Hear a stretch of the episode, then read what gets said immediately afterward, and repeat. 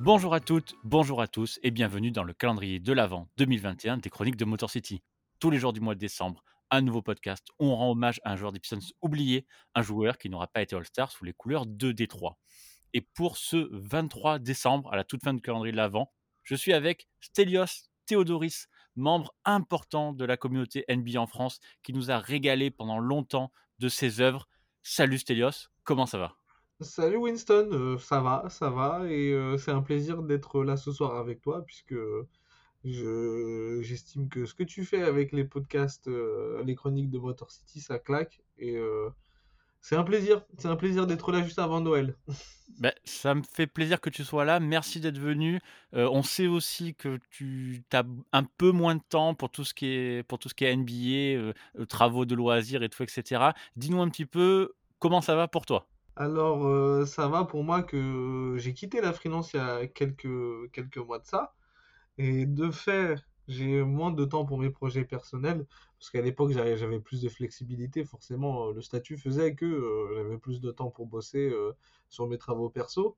aujourd'hui, c'est un peu moins le cas, mais je dois t'avouer que j'ai toujours un peu de nostalgie de ces moments où le soir, je me posais et j'étais en train de réfléchir et j'étais tranquille euh, et je me prenais la tête sur de la créa perso. Genre, moi, il m'est vraiment arrivé de m'énerver contre de la créa comme si c'était du rendu client, quoi.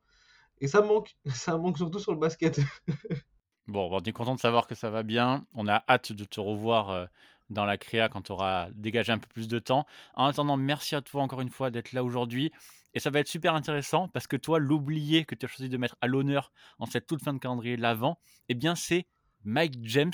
Et ça parlera sûrement pas beaucoup parce que Mike James, c'est seulement 26 petits matchs avec 3 en 2004, donc l'année du titre. Dis-moi, Stelios, pourquoi tu as choisi ce joueur? Alors, euh, moi, déjà, je tiens à dire que c'est une bonne chose que tu aies appelé ça les oubliés et que tu aies appelé un oublié pour en parler. Euh, non, ça, en vrai, euh, moi, j'ai choisi Mike James parce que quand on a commencé à en discuter, tu te rappelles, euh, moi j'étais en galère pour trouver quelqu'un. Je dois t'avouer que les mecs n'ont pas été le star avec euh, les Pistons, euh, moi j'étais pas très bien rodé. Et quand tu m'as quand tu m'as adressé la liste, je me rappelle en fait quand tu m'as parlé de Mike James, en fait j'ai eu un flash. J'ai eu un flash parce que la vérité c'est que moi même Mike James, quand tu me parles d'oublier, c'est un, peu le cas, tu vois. Même moi qui ai, qui ai vu des matchs de lui dans les années 2006-2007, genre quand j'ai vu le nom Mike James, ça m'a fait trop bizarre. Genre, euh, ça a rappelé des souvenirs.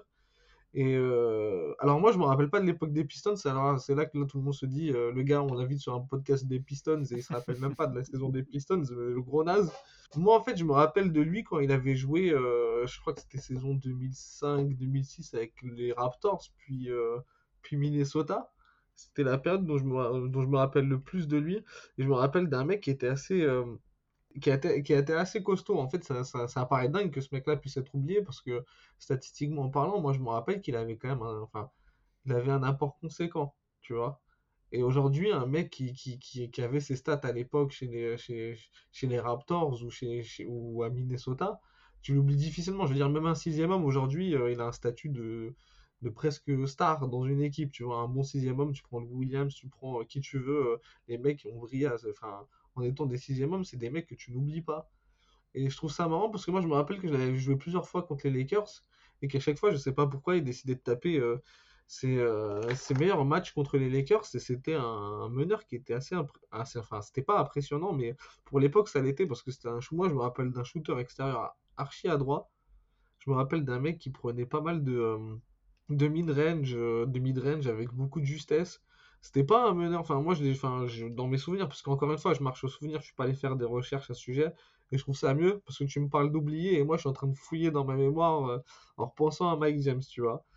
Je me rappelle typiquement de quelqu'un, enfin, d'un passeur qui était euh, un peu les prémices d'un, je sais pas, moi. Euh, je dis vraiment les prémices, hein, mais c'est un peu du. avec qui on pourrait le comparer aujourd'hui C'était vraiment le, le meneur scoreur pas très très passeur, ou alors du moins, euh, moi je me rappelle, euh, par exemple, je prends typiquement un match des Lakers, euh, je crois que c'est 2006, tu vois, le gars est en train de bombarder, il tape, je sais plus, 20, 22 ou 24 points à la ligne, il tape 24 points, et derrière, tu as 10 passes, et en fait, c'est des passes, c'est un peu ce qu'on appelle les passes gratuites. Les, les gratuites, c'est le gars file une, balle derrière et son, son, son coéquipier fait un flash et, et score, tu vois.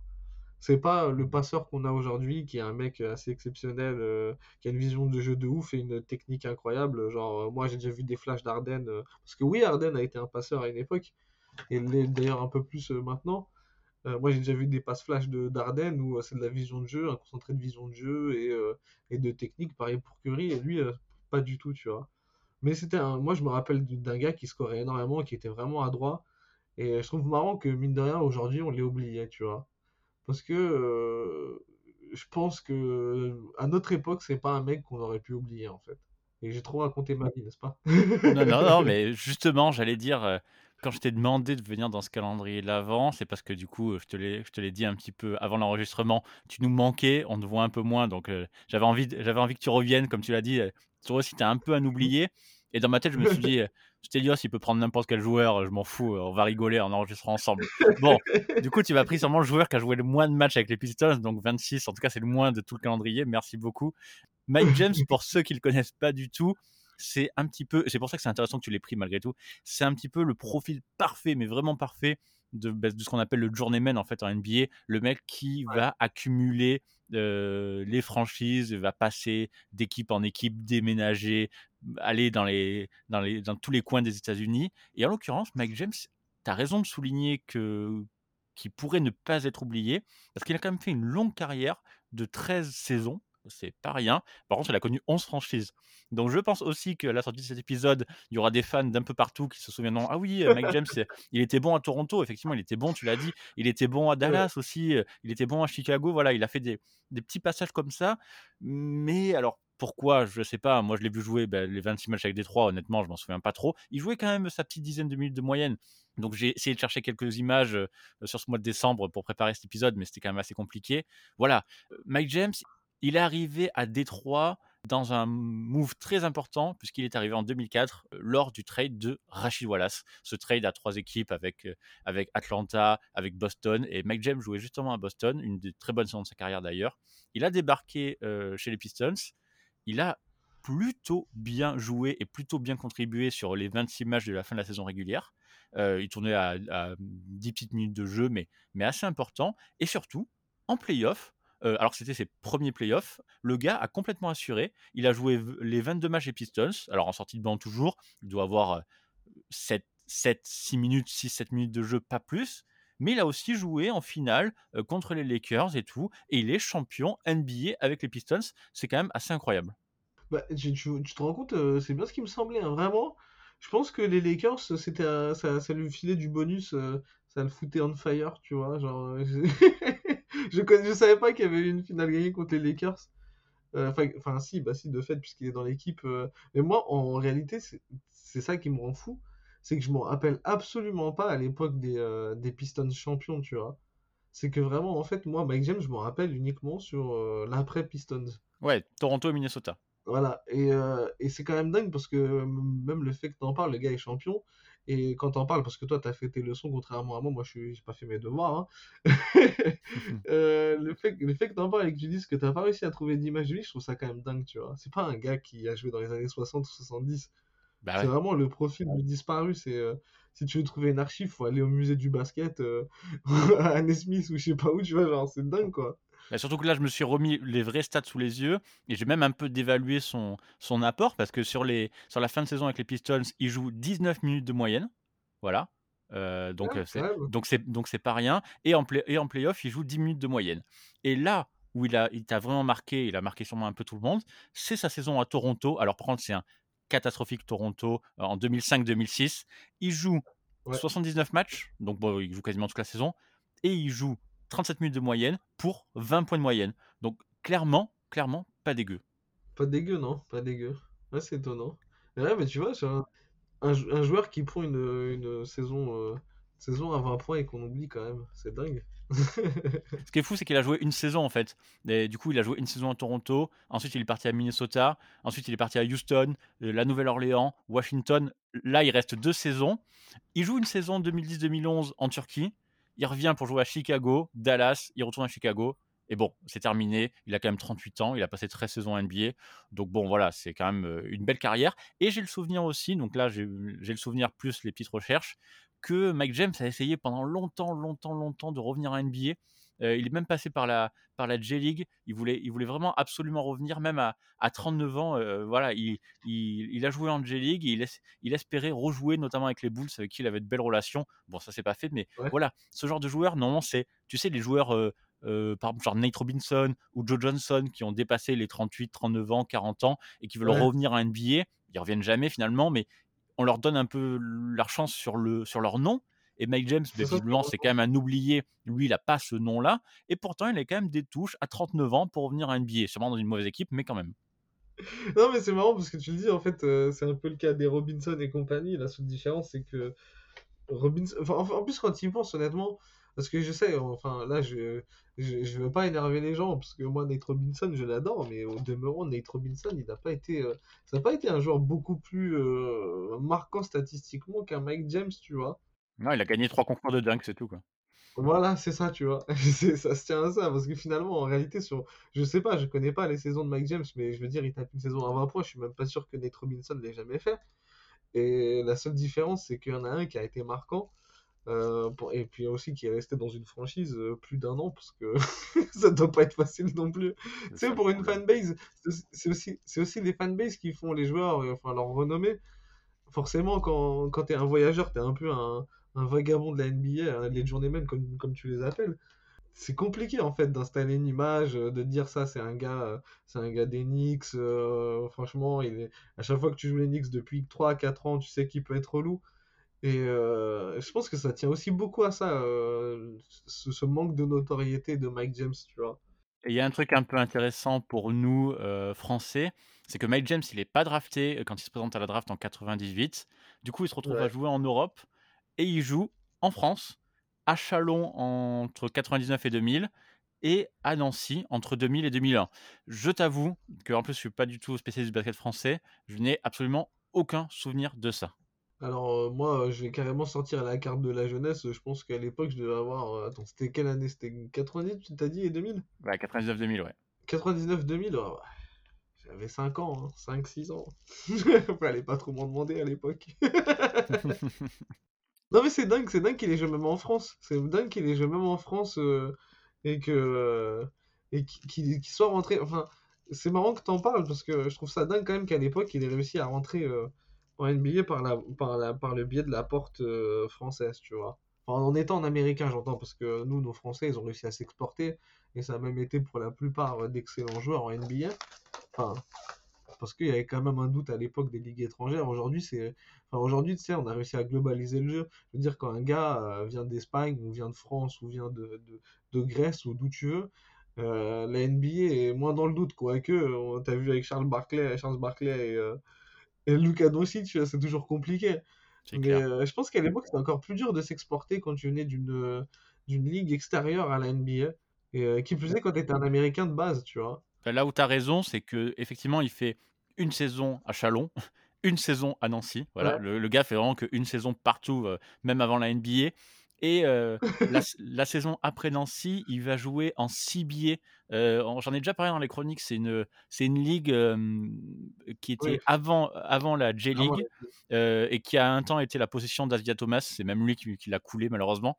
Et en fait, il a joué dans Ouais. cette ligue-là, donc une sorte de ligue mineure, au Rockford Lighting. Il a joué une sorte de une saison ou une partie de saison, je suis pas sûr, avec eux. Et c'est là qu'il a été repéré par Miami, qu'il a signé en agent libre. Et voilà, c'est comme ça aussi qu'il est rentré en NBA. Donc effectivement, tu as raison. Même à l'époque, c'était quand même assez compliqué de, de signer en NBA via le biais de l'étranger. Donc il est quand même revenu au pays, joué dans une ligue mineure, et là, il a pu se montrer un petit peu. C'est bien parce que c'est parce que moi en même temps je, je réapprends Mike James en même temps que toi parce que Bah toi ouais. du coup euh, en même temps que toi on s'échange des infos sur Mike James parce que visiblement en plus on doit broder sur les archives Bah oui, c'est on se ça. fait notre petite image, on se fait notre petite image de Mike James. Bah, je suis content de finir le calendrier de l'avant ou quasiment finir le calendrier de l'avant avec ça parce que du coup c'était vraiment euh, clairement le joueur où, que je connaissais très, très peu des Pistons et pourtant je peux je peux t'en citer, c'est peut-être mon seul fait de gloire, mais je peux te citer des des obscurs joueurs, heu, de bout du banc, mais pourtant Mike James, il est champion. Effectivement, dans ma tête, Mike James, c'est le pote de Luke Center, c'est les Pitbull Palace, comme les appelait Rachid Wallace, c'est les mecs qui défendent et tout. Et puis, quand tu m'as dit genre, heu: «Ouais, on va parler de Mike James», j'ai fait: «Ouais, OK, qu'est-ce que j'ai qu'est-ce que j'ai à dire là-dedans?» et en fait, pas grand chose. Pourquoi pourquoi tu fais ça? Pourquoi tu fais ça? Ouais, ça, genre, ça. pourquoi tu décides de prendre Mike James? C'est parce que moi, heu, j j'aime bien me faire l'avocat des oubliés maintenant, c'est un peu, heu, ma profession de foi, hein. Non, mais c'est vrai, genre, heu, Mike James, c'est en fait, moi, le premier choc, c'est quand tu m'as dit qu'il avait joué avec les Pistons en 2004 et c'est choquant, en fait. C'est là où je me dis: «J'ai un trou», en fait, parce que moi, je me rappelle vraiment beaucoup des Pistons de l'époque et heu, bah, parce que les Pistons de l'époque 2004, on va pas refaire l'histoire, ils sont archi marquants, tu vois? Et je me rapp je me rappelle vraiment, heu, de tout le 5 et de pas mal de retas et j'arrive j'ai vraiment un trou noir, en fait. J'ai un trou noir parce qu'en fait, Mike James, heu, passé, heu, sa période Raptors, je pense que c'est un nom qui revenait très peu. C'est un nom qui revenait très peu qui a pas eu de fil conducteur, en fait, tu vois? Et genre, c'est c'est vraiment le joueur qui a une très peu de notoriété, qui fait pas de vagues en plus, parce que bon, aujourd'hui, tu peux être, heu, tu peux être un mauvais joueur NBA et on va on va avoir 30 lignes sur toi par jour, parce que, heu, tu bien foutre la merde dans la ligue, par Bien exemple. sûr. Tu vois? C'était pas son cas à. Je suis content que qu'on finisse pratiquement avec ça, puisque effectivement, heu, c'est aussi pour ça que je voulais faire le calendrier de l'avant des oubliés, que j'ai pris ce thème-là cette année, pour ressortir certains joueurs et autant on a parlé de joueurs comme, comme Tayshaun Prince et c'est super intéressant de voir pourquoi il a pas été All-Star, autant c'est assez sympa de parler de joueurs totalement obscurs comme Mike James. Oui, puis Tayshaun Prince, à l'inverse, heu, c'est quand même un gars qui a gardé une bonne notoriété, Bien sûr, voilà, enfin, mais il était pas All-Star, voilà, donc il rentre dans les dans les caractéristiques de ce calendrier, donc voilà. Mais je suis content qu'on parle de de joueurs obscurs comme Mike James. En tout cas, Stelios, merci merci beaucoup, tu as fait le job. Dis-nous un peu où est-ce qu'on peut te retrouver, même si tu te fais un peu oublier ce ces derniers temps, comme on l'a dit au début? Alors en ce moment, heu, il y a pas grands endroits où on peut me retrouver parce que je bosse, heu, essentiellement sur du digital. Je fais beaucoup de direction artistique sur du digital et heu, sur du, enfin sur du web, essentiellement et peu de sport. Le seul endroit où on peut me retrouver, c'est sur les créas Slam Deck sur lesquels, c'est l'un des, sujets que j'ai entre les mains, c'est les cartes Slam Deck. Mais au-delà de ça, j'espère surtout que vous allez me retrouver bientôt, avec, heu, ma plume entre guillemets «entre les mains» puisque je n'ai pas une plume, mais un stylet. Heu, un stylet entre les mains pour bosser de la créa perso parce que ça me tient à cœur et que, la flamme ne s'éteint jamais. J'ente je j'entends par là que, même avec le manque de temps, j'essaie toujours de goupiller un peu de la créa perso et même si je fais mon travail à temps plein maintenant sur des rythmes plus rigides, j'essaie tout doucement d'installer, heu, au moins un fonctionnement pour que je puisse avoir mon mes petits moments à moi pour bosser de la créa perso. Parce que vraiment, je pense qu'il y a je suis rarement aussi heureux de de faire mon travail et d'utiliser mes compétences que lorsque je suis en train de bosser des trucs et même sur du perso, je vais être égoïste. Je suis désolé pour tous les clients que j'ai eu dans le sport. C'est quand je suis en train de bosser du sport, je suis en train de bosser du sport pour ma gueule, tu vois? Genre c'est vraiment, heu, c'est un moment, heu, où je peux m'éclater, je peux me lâcher et heu et ça me ça me manque énormément en tout cas. Bon, ben, on a hâte que tu que tu re que tu reviennes et tu peux compter sur nous pour relayer tout ça. On fera un truc sur l'épisode, Ah ben, on a hâte. On a on a encore plus hâte alors. Beh, en tout cas, Stelios, merci une dernière fois et donc vous tous, je vous dis à demain pour cette fois la fin du calendrier de l'avent. Salut! salut!